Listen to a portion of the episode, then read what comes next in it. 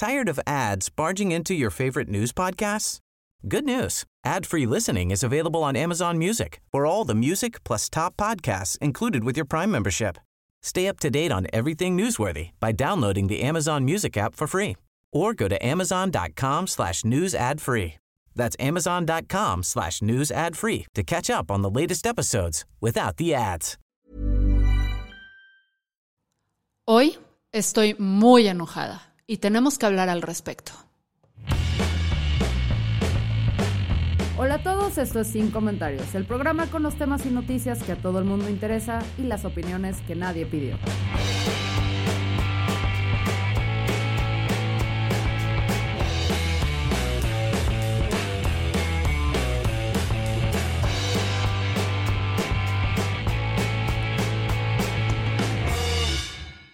Probablemente ya escucharon ustedes hablar sobre el caso de los cinco jóvenes en Lagos de Moreno eh, que fueron encontrados muertos, sin vida, en un carro prácticamente calcinado. Entonces vamos, vamos a explicar desde el principio qué sucedió. El 11 de agosto en Lagos de Moreno, a las 11 por ahí de la noche, Dante, Diego, Jaime, Roberto y Uriel, todos entre 19 y 22 años, avisaban que ya iban para su casa. Pero esto nunca sucedió. Los familiares de estos cinco jóvenes, repito, entre 19 y 22 años, unos chavitos prácticamente, dieron alerta a las autoridades de que estos estaban desaparecidos y poquitito tiempo después surge una foto de estos cinco eh, arrodillados, amordazados, con las manos atadas en la espalda y luego sale un video. Video que si no han visto, se los explico. Vemos a los cinco arrodillados, primero con una cara de terror, de terror, una cara que no quieres ver en tu hijo ni en nadie. Y también vemos a uno de estos jóvenes, aparentemente instruido por una voz que sale fuera de, cámara, que le está ordenando prácticamente golpear a, a uno de sus amigos, mientras que tres ya están al frente, aparentemente degollados y le ordena golpearlo, le arroja una piedra para que la golpee con esto y finalmente le pasan un machete para también decapitar a su amigo. Luego los cuerpos, fue encontrado un vehículo que coincidía con, con, uno de los vehículos con los que se movían estos jóvenes, con cinco cuerpos adentro. Es un video que parece sacado de una película de terror, de terror, de terror, de terror. Y es un problema muchísimo más complejo que el que estamos dispuestos a aceptar y tratar en esta sociedad mexicana, porque nos encanta ver el narco primero como algo muy lejano a nosotros, ¿no? Algo que no nos toca, algo cuya violencia no nos impacta, siendo que cada vez está más cerca de nuestras casas, de nuestras colonias y todo. Y también nos encanta ver a los jóvenes que están dentro del narcotráfico como jóvenes que eligieron esa vida, que tenían un chorro de alternativas y que decidieron tomarla porque era el camino fácil. Fácil, porque hablamos desde el privilegio cuando decimos que un joven, pues qué fácil que se fue a trabajar para el narco cuando sabemos que salir con vida cuando le entras es dificilísimo, es rudísimo. Pero ¿por qué muchos, y ojo, no estoy diciendo que Dante, Diego, Jaime, Roberto y Uriel se hayan unido al narco, pero sí es importante hablar de estas cosas porque quiero respetar mucho su memoria y quiero respetarles a, ellas, a ellos como personas, pero nos dan, nos dan, nos dan una razón más o cinco razones más sobre los que, por los que tenemos que poner este tema en la mesa. Nos encanta creer que los jóvenes que se unen voluntariamente, y voluntariamente lo pongo entrecomillado, al narco, es porque la vieron fácil. Porque escucharon un corrido tumbado de peso pluma y dijeron a huevo, ahí es, está facilito. Y no, es un problema muchísimo más complejo que implica la falta de oportunidades y la pobreza que se vive en nuestro país. Pero ese es un tema muy, muy controversial, porque todavía somos muy, muy persinaditos. No nos gusta aceptarlo, ¿no? Nos gusta decir, no, es que hay oportunidades allá afuera. Mira, hay un chingo ahí que si quieren trabajar en el súper, que, que la obra en la construcción. Estos chavos, unos, creo que era uno ciclista, uno era estudiante, otro trabajaba en la obra sea, todos estos morros trabajaban, porque hay un problema del que no estamos hablando y que tiene ocho, nueve años que está sucediendo en el país, que es que el narco ya no nada más está invitando a los jóvenes a que se unan a sus fuerzas, sino que los están reclutando a la fuerza, o sea, prácticamente secuestrándolos para que se tengan que unir y acoplar. Y se habla, ahí salió un artículo en El País, donde se hablaba que este caso de estos jóvenes tiene como, tiene como ese tinte, o sea, que se podría creer que es de eso. Y, la manera dentro del reclutamiento forzado lo sabemos a través de casos de gente que ha logrado escapar de estos centros, algunos de estos en Lagos de Moreno, que es, que es un espacio dominado principalmente por el, el cártel Jalisco, eh, Nueva Generación, pero que está como en disputa cercana con otros cárteles. Hemos sabido que estos temas, estos métodos de iniciación o reclutamiento que implican matar a personas, que implican a veces comer carne humana, según este artículo del país, eh, lo sabemos de, voces de quienes han logrado escapar. Ahora, se cree que este video en particular de los cinco de Lagos se, hizo público por el cártel como una estrategia para intentar atribuírselo al cártel de Sinaloa, ya que tienen el cintillo puro MZ, o sea, puro Mayo Zambado, que es como el líder del cártel de, Sinaloa. Pero autoridades han salido a decir, mm, esto no hace sentido porque Lagos es territorio cártel Jalisco Nueva Generación.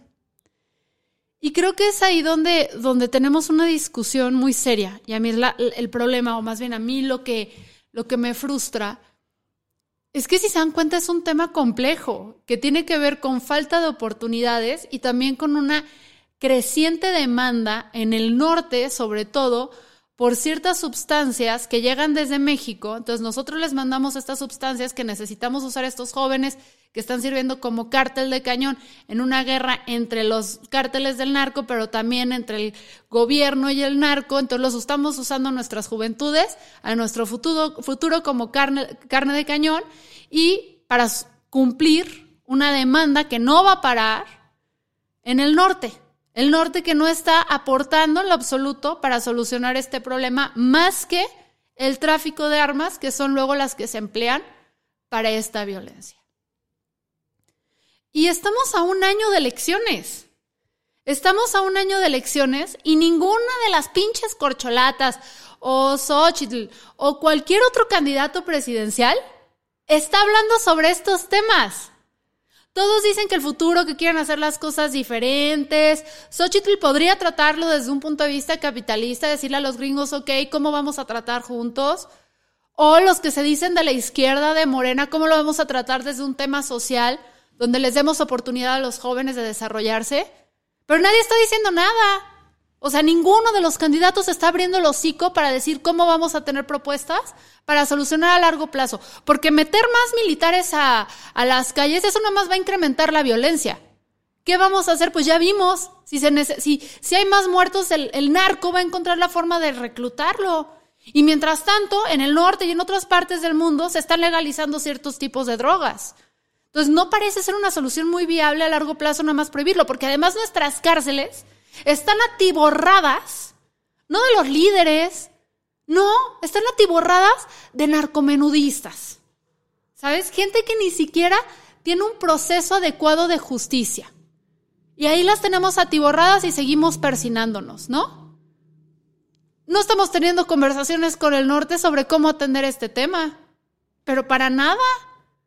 O sea, ¿qué carajos estamos haciendo? Y nuestro presidente se la pasa en la mañanera hablando y ojo, aquí no se trata de que si eres pro morena, antimorena, va la chingada del partido político. Esto es una bronca que venimos arrastrando desde hace varios sexenios y que ya pasó por el PAN, que ya pasó por el PRI y ahorita está en manos de Morena y ninguno, ni a nivel nacional ni a nivel estatal, que aquí está este movimiento ciudadano, nadie está haciendo nada al pinche respecto. Y AMLO en sus mañaneras se dedica a hablar que si la atacaron, que hacer chistecitos, que, la oposición, que Fuchi, que ellos, que nosotros y ustedes. Y cuando le preguntan qué pedo con los jóvenes de Jalisco, no oigo, no escucho. ¿Cómo no oyes y cómo no escuchas? Si ahorita, o sea, si es además una comunidad sumamente vulnerable, es a la que supuestamente tú vas a atender, ¿no? Porque yo no veo que estén reclutando en el TEC de Monterrey a los jóvenes, ¿verdad? No veo que estén reclutando ahí. Lo están agarrando de comunidades vulnerables, que no son sobre, todo de las principales ciudades, ¿no? Son a las periferias. Carajo, esa es la gente que por la que votó Morena. Esa es la gente por la que AMLO debería estar viendo.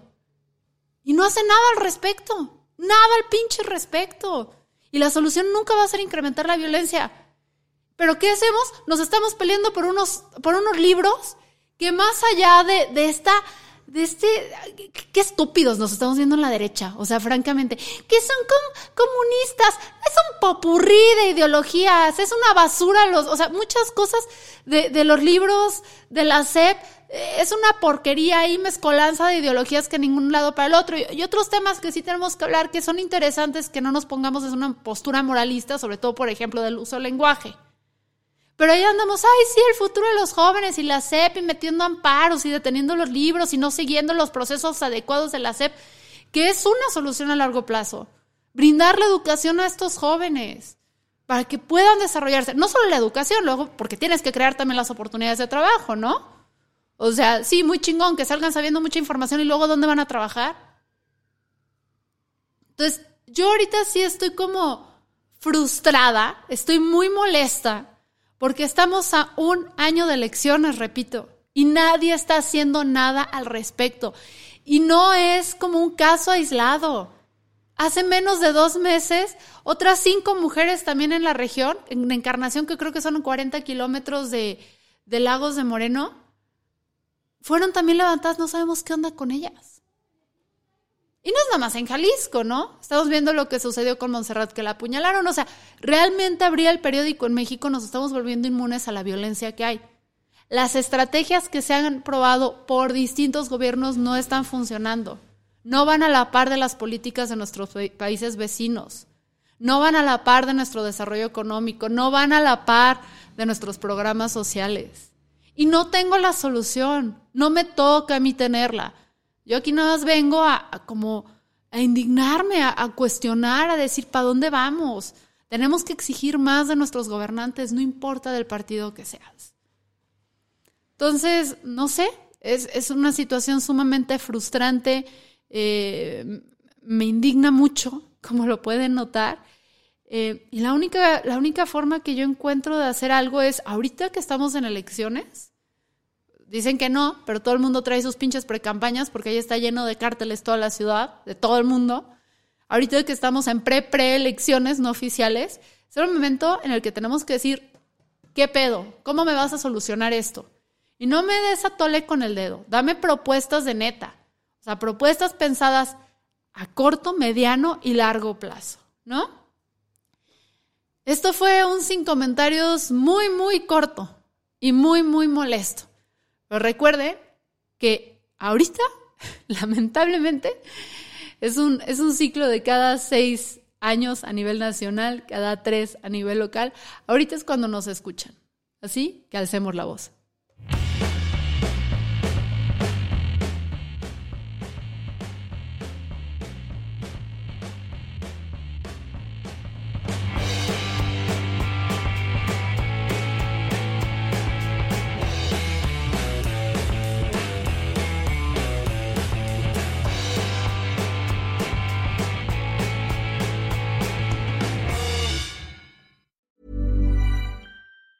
Tired of ads barging into your favorite news podcasts? Good news. Ad-free listening is available on Amazon Music for all the music plus top podcasts included with your Prime membership. Stay up to date on everything newsworthy by downloading the Amazon Music app for free or go to amazon.com slash news ad free. That's amazon.com slash news ad free to catch up on the latest episodes without the ads.